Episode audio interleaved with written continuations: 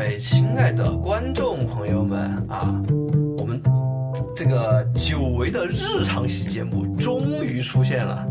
这个大军说我们最近的节目非常的重，那我们今天就来录一些日常节目。那么我是你们熟悉的主持人内内，呃，我是大军。嗯，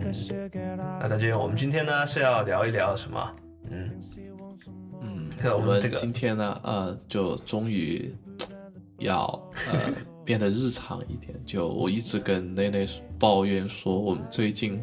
呃感觉都是在讨论一些比较高大上的问题，就也没有高大上，就就是哪怕在哪怕撸串就撸完了也不忘，对不对？就就强行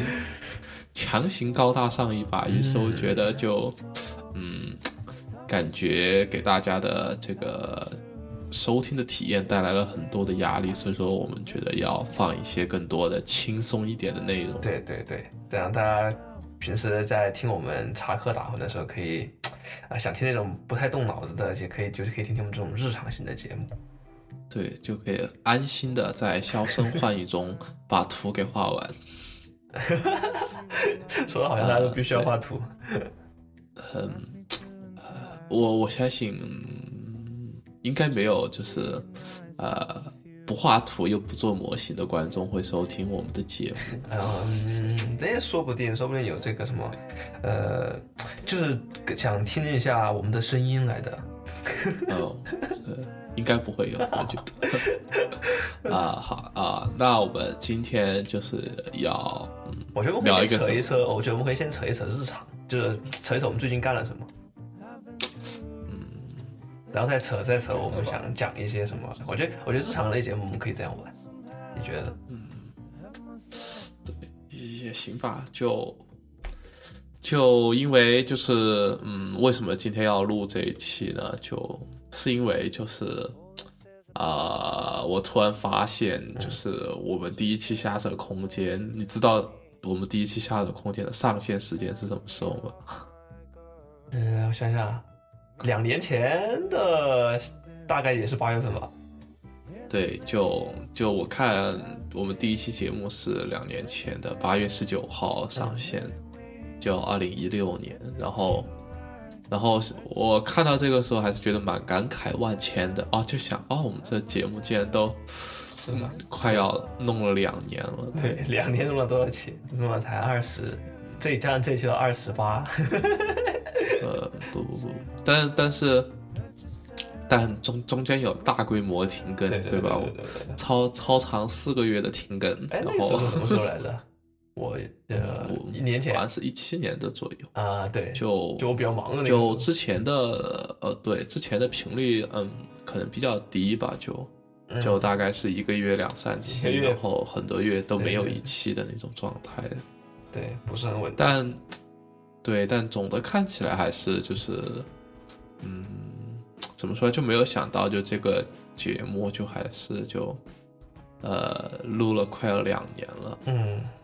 就我们还是坚持了这样的对两年，还是我觉得虽然虽然平均每期看荔枝的收听人数大概是一百人左右上下，还是还是，然后我看，然后这个栏目就是呃，就是关注的大概有八十九个人，将近就一百个人，然后就再次感谢，就是关持续关注我们的听众朋友们的支持非常。感谢大家的支持，让我们有这个动力能够一直这样做下去。嗯，呃，虽然虽然我感觉就是我们是属于自娱自乐的状态 不，只要我们自己呃表达的很开心，我们自己说的很开心。其实，在这个我们也是希望就是这种开心能够表传达给我们的听众。我们讲的很开心，这样听众也会觉得很开心。前两天我的那个一个朋友，他他警官的，他学警官的，他就跟我说，就开场听到我们声音一出来，他就觉得这个节目很好玩，他就光是听到听到就是主持人的声音，他觉得这种氛围，他觉得挺好的。嗯，你应该让他自发的为我们打广告才行。说不定以后还有机会邀请他来来讲两期呢。跟他他，比如说他的他的工作室可以说是我们学校最厉的工作室，没有之一。我觉得有机会可以请他来好好聊一下。啊，就吐吐槽工作室嘛，我我我我不是很想参与这种会让我感觉前途很无光的节目。对我我我希望我希望是看到光明的节目。啊，没事，我们可以到时候讲的那种，就是客观一点，嗯，辩证一点，嗯，对，就就可以就先先吐吐槽，然后再再再说一下那个什么有好处，这个学到了什么好知识啊，再骗骗一下这个马上要报专业的这种，马上要进新进来的考考研的，要准对备已经没没有要报专业了，现在已经是一大批新同学们即将进入到这个火场当中。前前两天还有一个人，还有一个一个好像比我小多少，应该现在才大四吧，反正就是马上要准备考研的，然后来跑来跑到跑来问我问我就说他这个马上要保研了啊，对，他是个保研的，要保研，他问我这个复试怎么办，然后我说那你导师选了没？他报出了导师的名名字，居然就是我的导师啊！当时我就觉得，嗯，又有一个小伙子要上贼贼船了。呃，你不觉得他是提前，他故意找你咨询，他其实早就知道他是你的导师，他他这种就是故意让你觉得，哎，怎么这么巧？其实是为了拉近和你之间的心理关系，先就把这个铺垫工作给做好了。大军你也太腹黑了吧！这不是腹黑，这个是叫什么？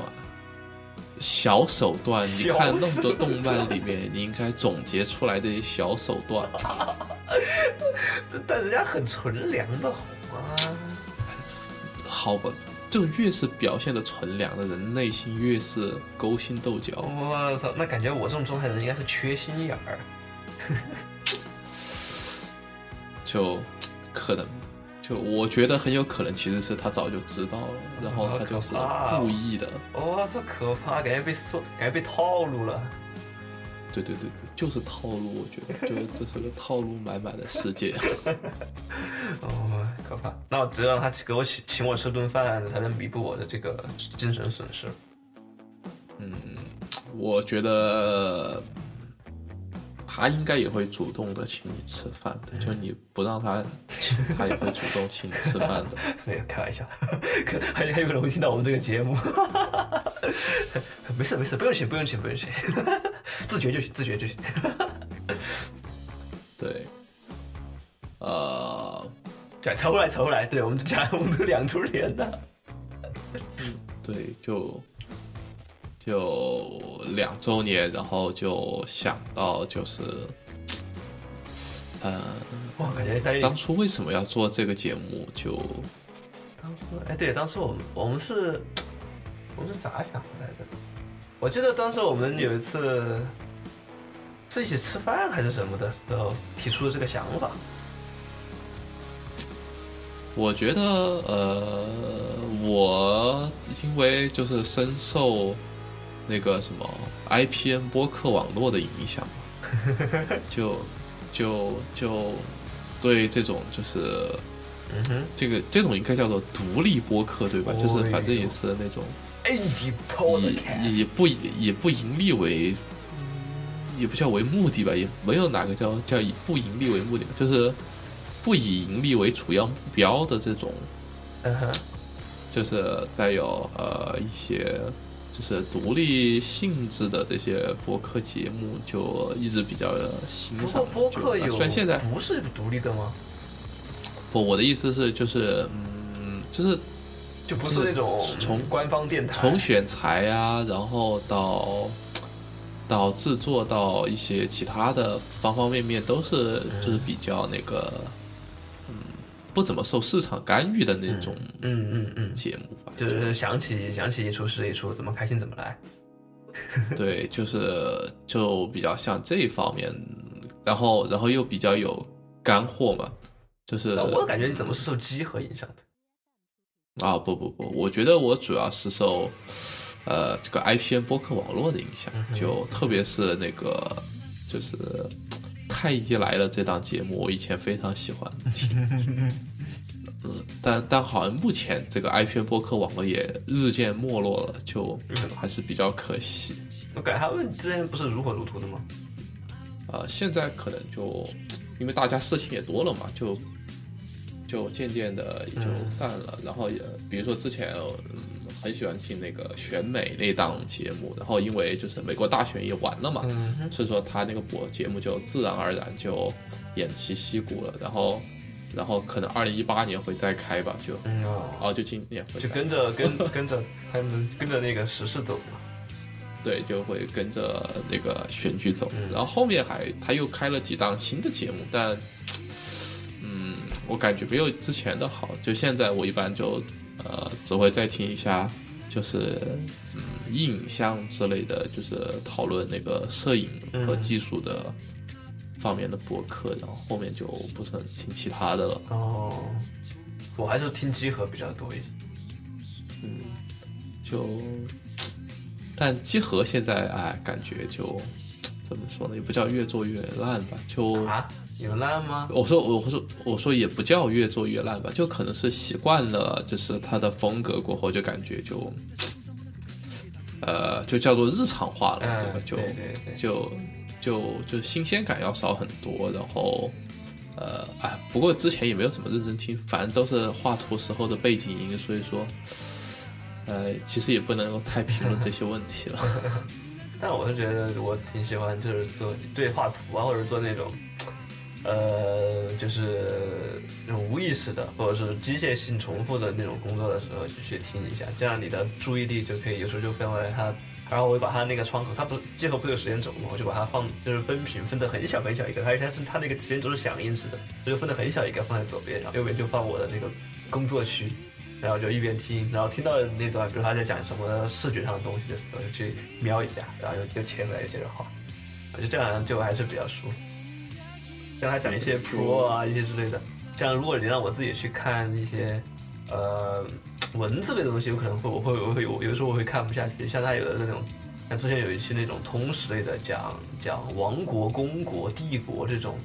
这种体制性的东西，如果你让我看文字性的，我很难看下去。但是他听他讲，他在带着这种现实中的这些历史案例，再加上加上游戏中的一些设定，我就觉得还挺有意思的。呃，因为毕竟就是，嗯，就像播客类这种节目，其实是主要是就是呃从听觉上面进行一个信息的传对达，就就所以说就其实对于呃特别对设计师来讲，这方面是就是压力要小很多，因为呃我们做设计的时候，不管是画图也好，做模型也好，还是呃做方案这些怎么样，大部分都是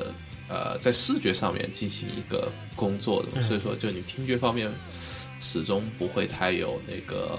嗯太大的压力就，然后你就可以就是嗯这两个方向同时进行。但比如说如果你写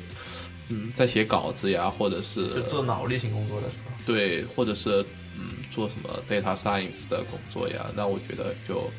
还是也不行，因为因为你没有办法，就是你因为听觉总是还是要转化成那种就是文字信息在你在大脑里面处理的，所以说就两边就会冲撞起来，对对就没有办法就是还同学们就是还是不要一心二用，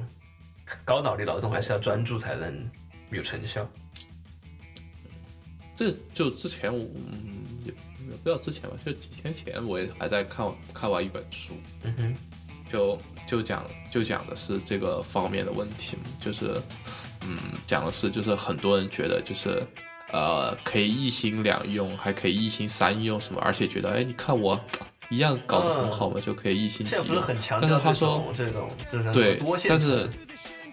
但是他是他是哈佛大学的那个心理学的教授嘛，嗯然后，然后他就说，其实这个呃，并不是你在一心两用或者一心三用。他说，其实是相当于说你在不断的切换你的大脑的一个关注的状态，就是就像就像电脑一样，就是你在不断的切切换这个工作的核心区域就。嗯然后他说，嗯，他说这种这种状态下，就是呃，因为因为就像计算机切换线程也需要消耗那个计算力一样，嗯就大脑你不停的切换你的这个关注焦点，也会就是不断的消耗就是能量。嗯，对，然后哈其实你看着你在就是一心几用，其实你在就是不断的切换你的就是关注点，然后其实你他说你到最后很有可能就是你切换关注点消耗能量，呃，比你完成你的任务消耗能量还要多。嗯然后这样很容易使大脑就是疲惫起来，然后就是工作效率不高。对对对对，对，然后然后然后他就讲嘛，就因为那本书是讲那个就是现在的这个信息社会，呃，一个信息过载的一个问题嘛，书叫什么？就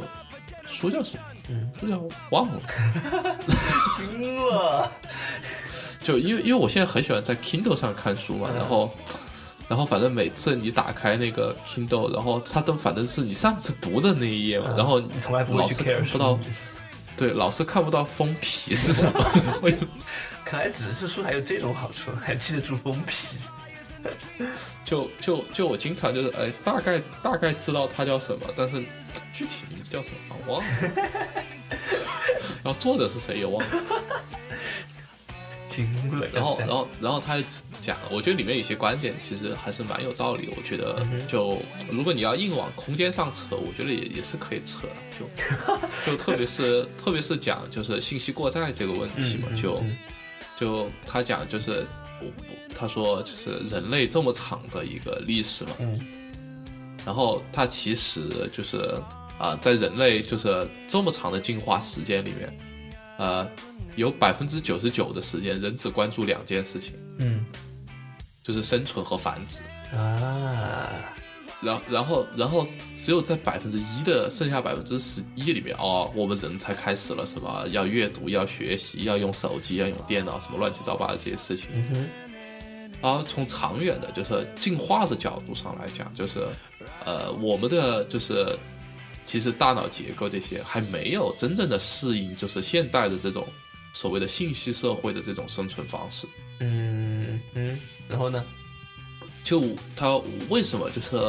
呃，就是很多人感觉就是真正的就是要就是了解一些知识，你还是只有通过阅读，就是长时间的这种阅读，嗯或者说看纸质书，你才能够觉得，哎，真的感觉学到东西了，还是什么？你觉得有更深层次的一些交流和思考？嗯因为因为人其实看书这个行为也是就是，呃，相当于说近几百年才进化出来的一个行为，对吧？就是之前和什么人还在那种半人半猿或者原始人社会的时候，也没有看书这种嗯，大脑结构被激化出来这个生理结构还差得很大。对，就是说，但是通过至少这几百年的进化，就是人脑对于阅读这种行为，嗯，或者说阅读一本书这种行为，变得还是就是越来越，相较于你阅读电子类的这种东西，相较而言，还是更加的，就是就是更加的适应嘛，就是嗯然后由于你就是脑部结构的一种适应，然后导致的就是呃，你会就是你的工作效率也会更高一些。嗯然后就是它里面讲到一个，我觉得，嗯，就怎么说，就特别对于我之前的一种状态解释的特别特别好。就嗯他讲就是就是脑，我们大脑里面有一个啊、部分的结构嘛，就是它是属于就是嗯，它会奖励你，就是当你发现一个新的东西的时候，嗯嗯嗯就是它那个结构会就是释放多巴胺，就是会会让你觉得就是快乐高兴嘛，嗯就让你觉得有成就感啊。这种就是在生理上就是是有在进化意义上是有一定意义的。就比如说之前你啊、长期在一片环境，你突然发现有新的食物源，或者是有新的一些水源。或者是对，或者不是，就是不是一种新奇感吧，就是说你相当于发现了更多的可以生存的一种必要的物资，哦或者说你发现了一些。你发现了一些奇怪的现象，嗯那么它可能是对你生存的一种潜在的威胁，那么这些都能够就是，你通过去发现一些新的东西，总能够提供提高你的生存率嘛。嗯。他说这种奖励结构其实是这个目的，哦，但是他说到我们现在这种信息时代的时候，这种奖励就变成了就是你不停的刷朋友圈，哦，就就你不断的就是因为因为你朋友圈里面的资讯都是新的，或者说你看 YouTube 看什么新闻新闻客户端，它东西都是新的，嗯所以它会不断的刺激，就是它相当于变成了一个啊、就是一个正反馈的一个循环了。对对对，就你，就是你会越刷越高兴，然后你就越来越会去刷，哈，这就相相当于说是一种精神成瘾的一种现象。对对，对，然后然后他就他就提他他里面他就他就像说提口号一样就在说嘛，就是说我们需要更多的是那种长时间的关注于某一方面的集中的工作嗯啊，这个才是会带来就是真正的推动。他说他说你设想一下，就是你和别人聊天的时候，你会说我。我的一生的最伟大的成就就是我每天看了一天一千多条朋友圈嘛，我觉得有些有有的人可以做得到。对，就是就我觉得就就这本书，我觉得启发意义还是蛮大的。就呃，关于就是这种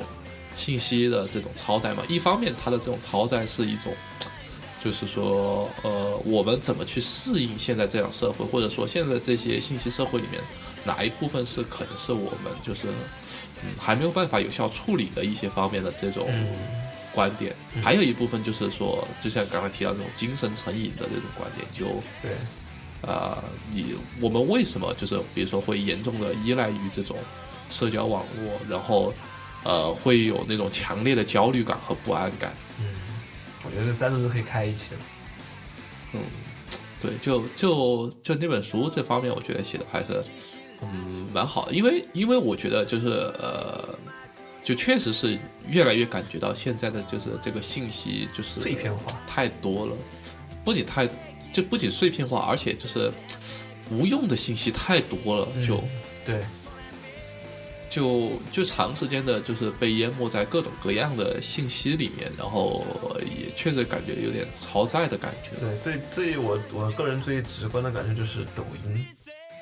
我身边好多人刷抖音，哦我我刷的我嗨起，就是只只看过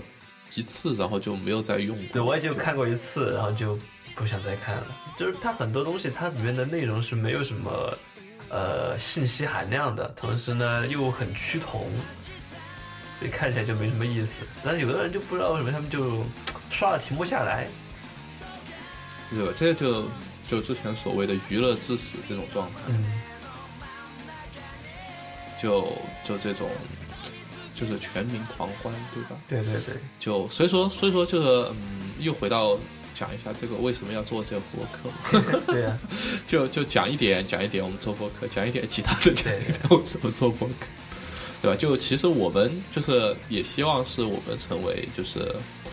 呃有信息量、有观点的这样一个呃播客节目，对吧？我们也嗯虽然也要插科打诨，虽然也要。抖抖一下包袱呀，制造一下笑点，但终归就是我们希望就是不是仅仅是为了笑而笑，为了搞笑而搞笑，而是还是要 是传播一些就是我们的观点和一些就是呃一些看法啊，还有一些思考在里面。对对对对，还是希望能够把自己的观点传播出去，也希望就别人能和能和你共鸣嘛。对，就就不是单纯的那种，就嗯，是娱乐干过为了娱乐而娱乐的这种对对对对对对，就这种这种节目吧，就所以说就呃我记得当时我们还有一个口号，什么呃不专业、哦。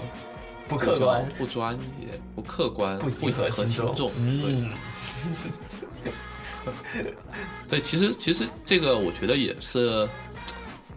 呃，怎么说，也是讲的事实吧。就虽然我们是学这个专业的，对吧？嗯但嗯，不管是从研究也好，还是呃实战也好，其实也不算很有经验的人，对吧？嗯，所以说，你说我们要啊、讲的多专业，我觉得，呃，也不是这专业主要是对这这东西也没有一个就是说，如果说专业相比起普通来说，我们是专业的，但相比起沉浸在行业很多年的人来说，我们也是不专业的。所以这不这专不专业其实是一个呃相对的概念吧。所以说我们就说自己不专业，一方面是针。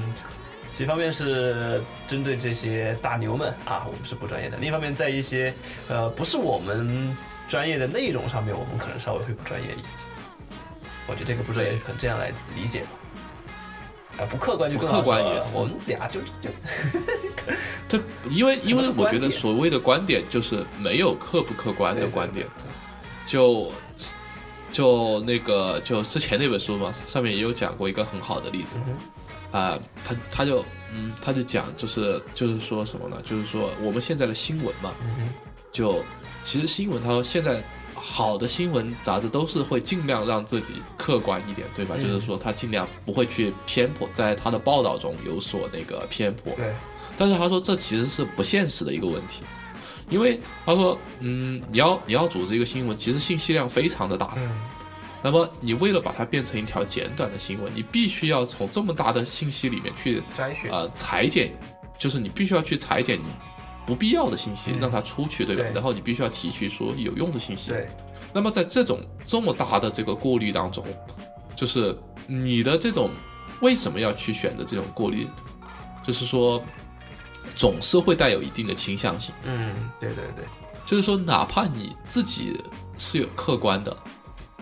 但是你你在你在做这种信息的提取的时候，你不得不嗯，就是使得你最后的信息不那么客观了。而且有些时候这个东西是无意识的，对，就相当于说，就相当于说，就是所以说就是嗯，没有存在所谓真正客观意义上的呃观点或者说是新闻这样的概念吧。我其实觉得是这样的，因为你每个人的发言或者说你的一个嗯论点，肯定是基于你自己的一种认识和一种态度。是的，所以说就嗯，我觉得不客观其实是呃比较正常的一种想法，就呃标榜自己很客观、很公正的一些，我觉得才是比较有啊、怎么说？可能那种要去可能要商榷嗯要观察一下的，那种产品评测类节目可能会说，就是嗯他自己比较客观，因为他都是用什么参数来比啊，对吧？嗯，这种显得比较客观，嗯但其实包括你这参数的数据来源，怎么进行测试，为什么要啊、选这个产品进行测试，嗯对吧？为什么你要更长的时间报道它这一方面的内容或者怎么样内容，其实都是很多还是有主观倾向性在里面是的所以说，嗯，应该说是没有绝对客观的东西。嗯，对的，对，就不影响就这个就是 关于这个我们这是不客播客的事情对，对。哎，不还有一个不迎合听众啊？啊，这不迎合听众，其实就更没有什么好讲的，对吧？就就其实我觉得这个是我们一前面也讲的，是一贯都是这样的嘛。就嗯，就是说我们要为那个观点发声嘛，就是要做就是有内容、有态度的博客嘛。对，就不迎合听众的意思啊，其实是呃是指就是说，就是刚才讲的，就不为娱乐而娱乐就不为取悦听众而取悦听众的这样的一个态度吧，就。是的，是的，不像不像现在有的主播是，呃，粉丝给钱，粉丝就是爸爸。呃，但但你不能这样说别人吧？就、呃对我们说，就毕竟就是，呃，态度是不一样的。就是啊、因为那些主播他相当于说他的博客是他的，就相当于说是他的他的生工作，存手段，对，就是他的工作，他的生存手段，就像就像就像影视娱乐明星一样嘛。对，是就不能说我们孰这博客，所以说我们不一样。对，我们不一样所以我。说它是一个独立播客，嗯就就不是以那个盈利为最终目标的那种嗯呃播客节目。嗯对，然后呢，就呃这个呃虾特空间呢，就对吧？就相当于说是呃我们这个起源的一个对对对，一个节目。又想扯，又想哦胡逼，又想和空间有关，我们就来胡逼一下空间有关。对，然后后面呢，就是嗯，这个应该算最近的事情吧，就为了呃这个网站对吧？嗯就就于是我们就对对，呃，虽然说成立了一个就是呃母公司一样的东西一样，我惊了，母公司惊了，没有没有，我是我只是说概念上像母公司一样，就跟那个 Google 突然要搞一个 Alphabet 出来一样的感觉。就要下一盘大棋。对，然后就对，就是各就就现在就是大家在听我们，就和我们以前就是听我们节目不一样的是，以前听节目都必须要去荔枝或者是喜马拉雅的这样的一个平台上面听，然后现在的话，我们就主打以我们的这个 Postbeat 这样的一个平台，呃，这样一个网站作为我们这样的一个核心。对，但但其实就是嗯，就当年为什么就是要呃想 Post Beat 这样的一个名字嘛？嗯对，我记得当时我们经历了一段非常纠结的起对名过程。因为因为就呃，从我个人而言，嗯就 post beat 这两个，一个呃分成两两部分嘛，一个是 post，一个是 beat。嗯哼，就 post 的意思就是，嗯，后其实其实其实嗯，其实大部分时间它都是相当于说是 after 的意思，就是什么在什么什么之后。嗯对，就，但是它衍生出来了一部分新的一些意义，呃，就是呃，比如说 post modern，对吧？对。就，Ghost 我 Rock，们把它叫做叫做后现代主义，对，就就，但是它的这个后其实更多的强调是一种反思的意思。是，的，是的，就就所谓的后现代主义，其实是应该理解成就是对现代主义的一种反思是，的，就它又有一点 against 的意思在在里面，嗯。就是，但这个是它后面就是衍生出来，它最开始的意思是指的是就是单纯的指对，因为这个东西出来的时候，它肯定是在，呃，比如这个，比如说你的 post modern 这个这个，它肯定是在现代现代主义出来之后才能够对现代主义进行反思，所以它在后面出来肯定是肯定是后后现代主义，包括摇滚里面这个摇滚和后摇啊，后摇也是对，在摇滚之后你没有批判的对象，你怎么何来你的主体？对他，他他就是相当于说有一种在什么之后，嗯然后对什么什么反思的意思。对，然后，然后，然后这个 beat 呢，就对吧？就就是比特嘛，啊就是相当于说是现在呃计算机里面的最小的一个叫做呃储存单位，就是多少多少 bit，嗯哼，对吧？然后，然后这个呢，就相当于说就是嗯，怎么说，这是一种呃技术的一种含义吧，或者说指当代的这种就是呃数字技术的一种含义。对，只是这种信息潮流，或者是这样的一个信息趋势。对，然后我们把它拼起来呢，意思就是这个，嗯，对，对于现在的这个数字信息的一些思考和反思的这样的一个理解吧。对，主要是我觉得当时也有一种，就是说，呃，这种信息浪潮的这样的，就是全所有人都可以感受到一种信息化带来的这样的一种发展的趋势，一种浪潮。然后所，然后我们身边的很多人，也就是就怎么说呢，就是希望能够跟上这样的一波浪潮。但是有时候我们也在想，就是说这样的浪潮之后是什么样的东西，以及呃，我们作为设计师，设计师本来感觉很多就是说并不是很信息化的，就是说有时候想去讨论这种，呃，在这种浪潮后面信这种设计该怎么办？我感觉我们最开始是有一点这样的想法。嗯，对，就就又又和前面接起来了，就就现在这种信息化，其实嗯，时间也不长，对吧？就就互联网的这种高速发展，其实嗯也就是现在十多二十年之间就就走到了现在这样的一个地步。其实我觉得，嗯，就其实很多人都还没有适应，也不叫很多，肯定是所有人的生理结构都都不适应这种这种现象。你就很简单看我们的父辈就知道他们很不适应啊。对，就就包括，即便他们也开始就是刷朋友他们的娱乐发方式被又全面的侵入了。对，但是嗯，但是从生活节奏上来讲，对吧？就还工作方式上，对，就还是我觉得更多的是一种就是嗯不适应，尤其是就刚才那也讲到，就是设计师在这个呃转变上，嗯，到底是嗯就是怎么样一回事？因为我们毕竟现在就是处在这个转变当中的设计师嘛，因为我感觉设计这个事情，我们也在其实思考这个问题。对，因为感觉设计这个事情其实很早很早就有了。你想，你这些就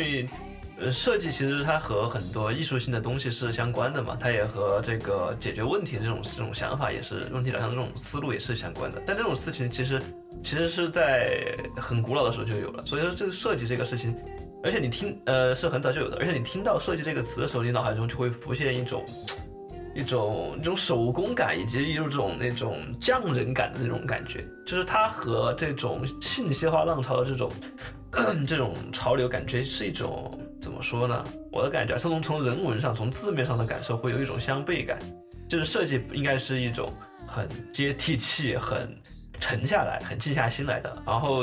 比特这种这种这种代表着信息化的这种是一种很高大上的、很呃很先锋式、很先驱式的、很很非人文感的一种东西。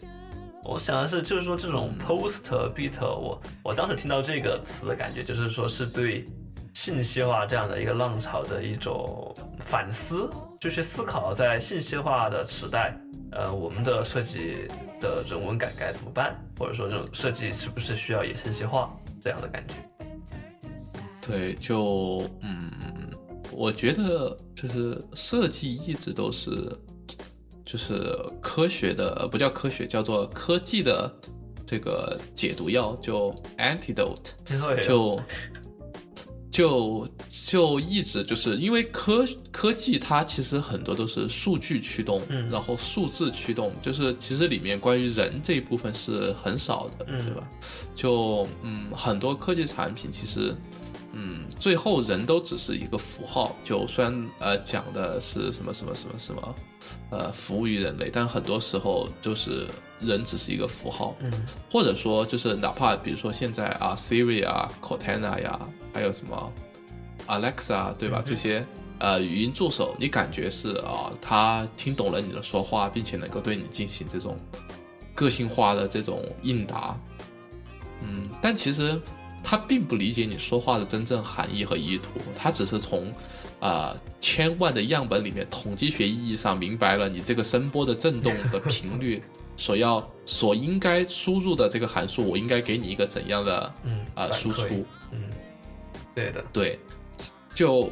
就科技从来都是冷冰冰的，就科技是没有意识人性，所以说最开始才会出现，比如说像《终结者》这样的电影，就是，呃，这种呃，虽然到后面这个终结者也变得有血有肉了，对吧？但但但但最开始这个施瓦辛格还是非常的冷冰冰的，就是一个就是机器的一个这样的杀手的角色，就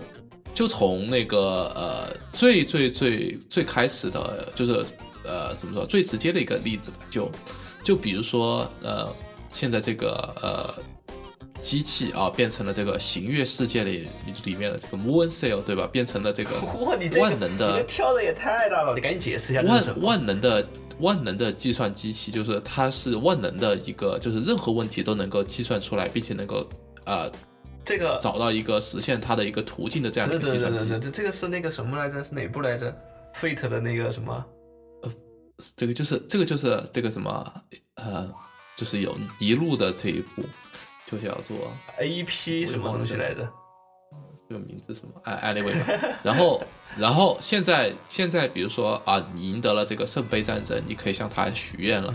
然后然后你很中二的说，我想让就是实现一个更美好的地球。嗯。好，然后然后这个机器。它怎么它怎么算这个更美好的地球呢？那么他他突然知道，哎，这个人类对这个地球破坏这么大哦，这个理念哦，这个点很常用。于是干脆把人杀光了，这个地球就更美好了，对吧？啊，这个其实是就是说他计算出来的这个结果，从事实上有没有让地球变得更美好？有，其实是客观上来讲，它确实让地球变得更美好了，但这个更美好。呃，和人没有半点半毛钱关系，对吧？就就所以说，科技是永远呃不会理解人类的，就因为它都是从数学上或者是从呃数据上在分析和理解问题，嗯，就它不会像我们一样，就是有情感啊，有什么纠葛啊，各种各样的呃小揪揪啊，小心思啊，小算盘，刚才说的，呃，对，就就不会有这些这些。呃，东西在里面，所以说呃，他可能就是他没有办法做到呃人文上的一种关怀，就科技技术的话。那么呃，比如说像这种科技，就如果越走越远，那么到最后就变成了就是大家纯比数据。对对对，我是觉得，就所以说就安卓阵营就是一直不好的一个地方，就是各大手机厂商都是呃，就感觉是每次都是这个数据竞赛。一样的在搞一个发布会，呃，我嗯之前的话吧，对，就都是啊，看我这个内存多少多少 G B，对我这个储存量有多少多少多少啊，我这个芯片又是骁龙什么什么什么什么，然后啊，这个每秒可以运算多少多少多少，然后啊，这个摄像头又是多少分辨率又怎么样？我我觉得就就最近的手机唯一就是它最具有人文感的地方就是我拍照更好看。它的那些什么参数什么提高啊都没有任何的意义。它对于人来说，它，它它就是它，它唯一就是说我这个什么百万百万柔光人像大师，就是这种反而会有一种人文意义在里面。它体现的就是说它会让人觉得更更好用。我我觉得我觉得一个很嗯很现在的手机一个很重要的一个怎么说，就是说它的这个产品设计。其实我觉得是对于，就是所以我说就是设计是对于科技的解药。就如果如果说现在的手机，呃，我们真的只是单从数据上来理解它的话，那么它不应该长成现在这个样子，对吧？就就你们或者说它没有必要长成现在这个样子。它为什么要比如说要做圆角？对对。要比如说要要有这种三段式的设计。呃，比如说这种 iPhone 以前方的，现在变圆了，为什么要这样设计？它其实我觉得很多很重要的一点就是它他说我这个要关注于什么使用者，比如说以前乔布斯认为这个四英寸的手机是单手握持的最舒适的尺寸啊，这些乱七八糟这些，你不管它是噱头也好，还是嗯真的真的有这种感受也好，它其实是有它总是从人对人体对人体尺度、人体工学上的一些考虑。对，就就设计通过材质也好，颜色也好，呃，然后还有它的这个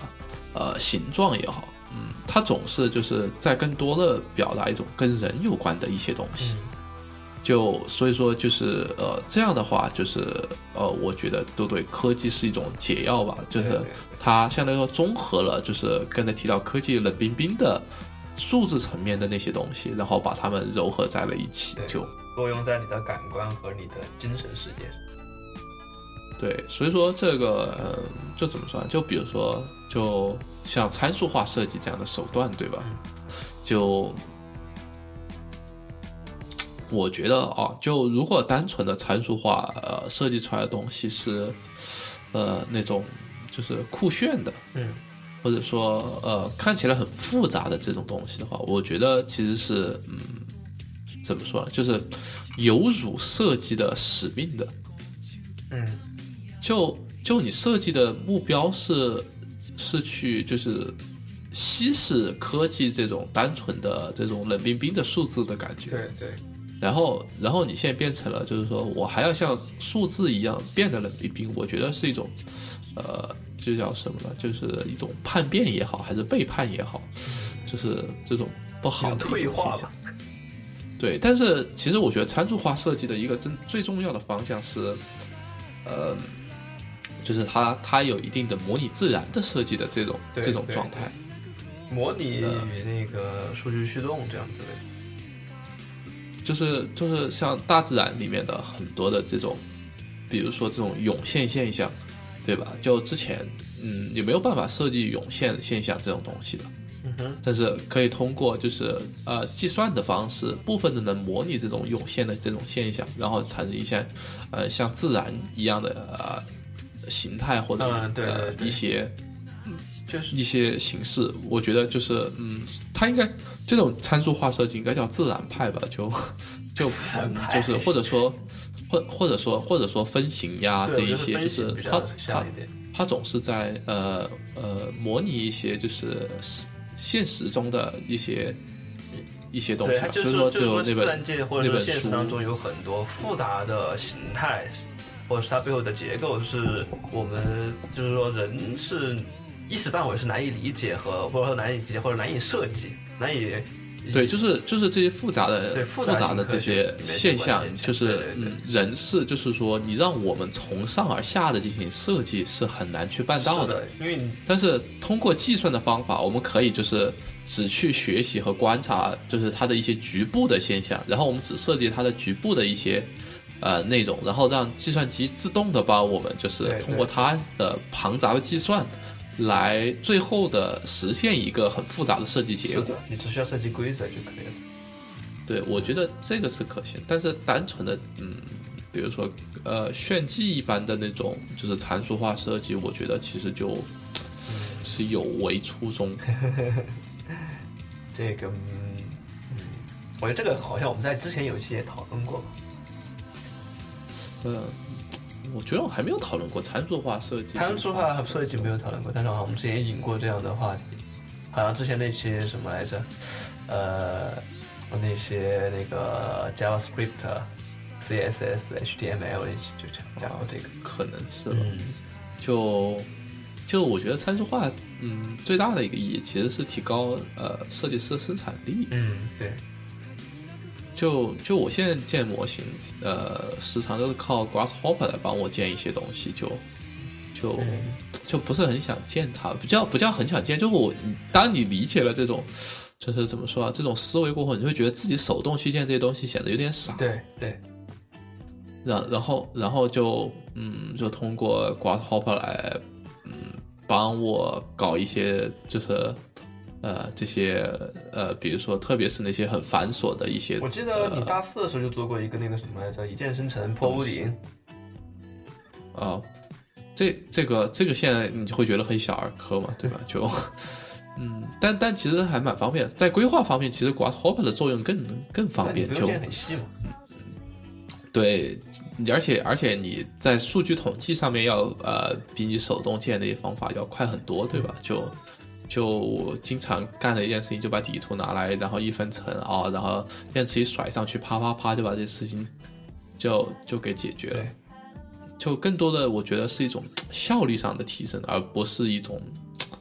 就是什么就思想上的一种变化吧。就但其实也有反正是就是说想法，就是你会了这种方法之后，其实就是你刚才说的这种这种，就是刚比如刚才说这种深坡屋顶的，你会分你会分层分类，然后进行。进行统就是分类的统一的这种管理，这种管理手段其实和呃城市设计和规划的很多这种管管理方式和思维思思维设设计方式方式会比较相似一些。其实，它就不是那种一个一个精雕细琢，但是追求一些这种呃类按类型来普适化的控制这种感觉。对，但这种更多的像是一种就方法，对方法论上面的话题，它不是一种就是设计思想层面上的一些，嗯就是转折吧，就对。但我觉得这个是其实是很好的，就是说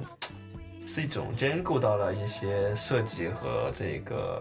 呃科技的东西。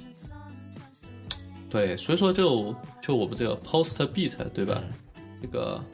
呃，这个中文名称暂时未知的这样的一个平台，就就就其实也想，就是嗯，研究和探索一些这方面的事情嘛，对吧？就就科技和设计的一些结合呀，怎么提高这个用科技的手段来。啊，提升设计的一些动力啊，或者说有没有更好的一些展示手段啊，这些乱七八糟这些事情。对对对，就相当于说，就这个也就是我们的一块实验田吧。就对，其实是想讨去，就是尝试着去讨论一些，就刚才说的，就是比如类似于科技对生产力的提高，也有科技对美学上的提高，也有反过来就是说设计对科技的影响，就是我们就会想办法去讨论。这两者之间的关系，对，所以说就嗯，瞎扯空间就是，就相当于说是我们整个的这个探索里面的一部分，对对吧？就可能之后会增加一些其他的栏目，对，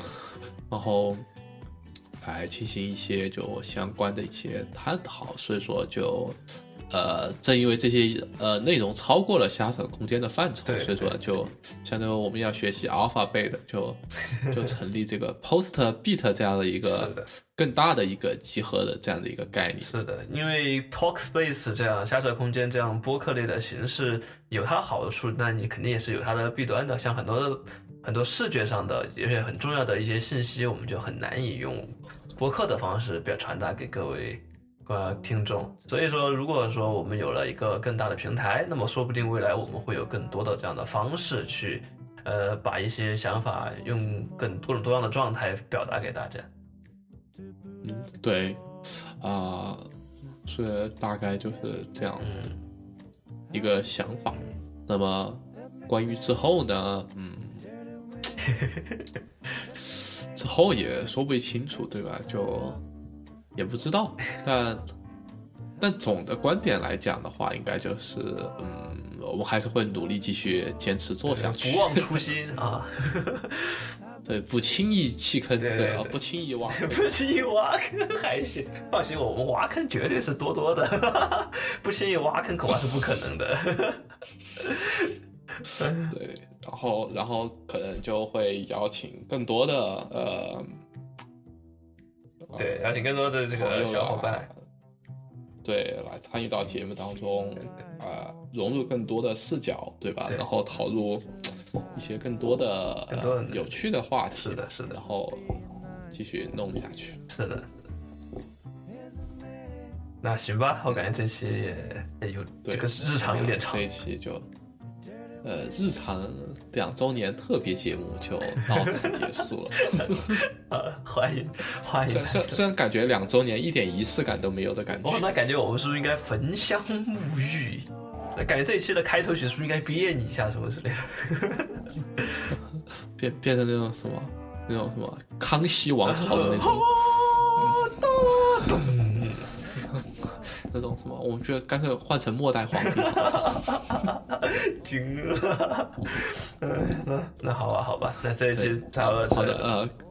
对，感谢啊各位的收听。对对对。然后就也感下周再见。对对对，感谢大家对我们的支持，大家也不忘以后多在我们的这个 Post Beat 这样的一个平台上来收听我们的节目。那么希望也希望大家能够多关注我们这样一个平台，这个说不定以后会有这个呃很多奇思妙想或者是有趣的东西在上面。那么非常感谢大家的支持。操，嗯好的谢谢大家。好那么咱们下周再见拜拜。嗯好拜拜。